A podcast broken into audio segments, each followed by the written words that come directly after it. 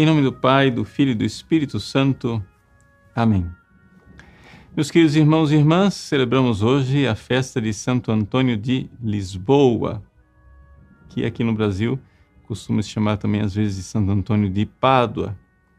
De Lisboa, porque nasceu em Lisboa, como Fernando de Bulhões, de Pádua, porque morreu em Pádua, na Itália, e é lá que está sepultado.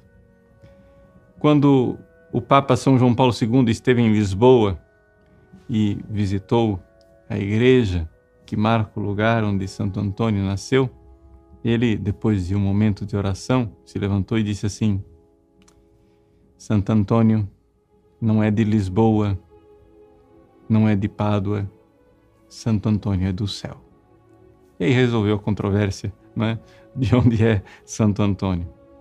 Mas queremos nos recordar né, deste santo que falava português, aquela língua incorrupta lá que está no relicário né, da, de Pádua, a língua de Santo Antônio, falava português, é dos nossos, então podemos nos sentir bem próximos a ele.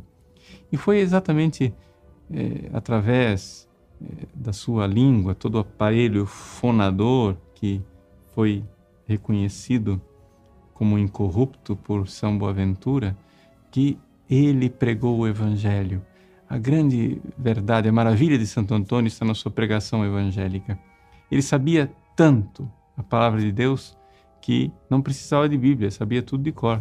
Era conhecido como a Arca da Aliança, porque ele era a arca onde estavam contidas as tábuas da lei, ou seja, lá estava toda a Sagrada Escritura no seu coração. Mas Santo Antônio apesar de todo esse seu grande conhecimento e apesar de ser um grande pregador, ele não começou assim. Quando ele, como humilde frade, chegou na Itália, ele não quis mostrar os seus talentos. Ele esteve lá num famoso capítulo onde estavam todos os frades reunidos e conheceu eh, São Francisco de Assis, o fundador da ordem. Ele, logo depois, foi levado para um convento onde lá ele, ah, é padre, ótimo, nós precisamos de um padre para celebrar missa. E ficou ali, escondido, silencioso, só celebrando missa para os frades e fazendo as tarefas mais humildes. Um belo dia, quando aquele padrezinho que não servia para nada, né, estava presente numa ordenação e na ordenação seriam ordenados franciscanos e dominicanos. Mas por algum descuido, ninguém tinha preparado o sermão e a homilia. Bom, então já que ninguém preparou, alguém vai ter que passar vergonha. Pega esse frade aí, faz ele passar vergonha. E aí Santo Antônio então fez a homilia, fez a pregação.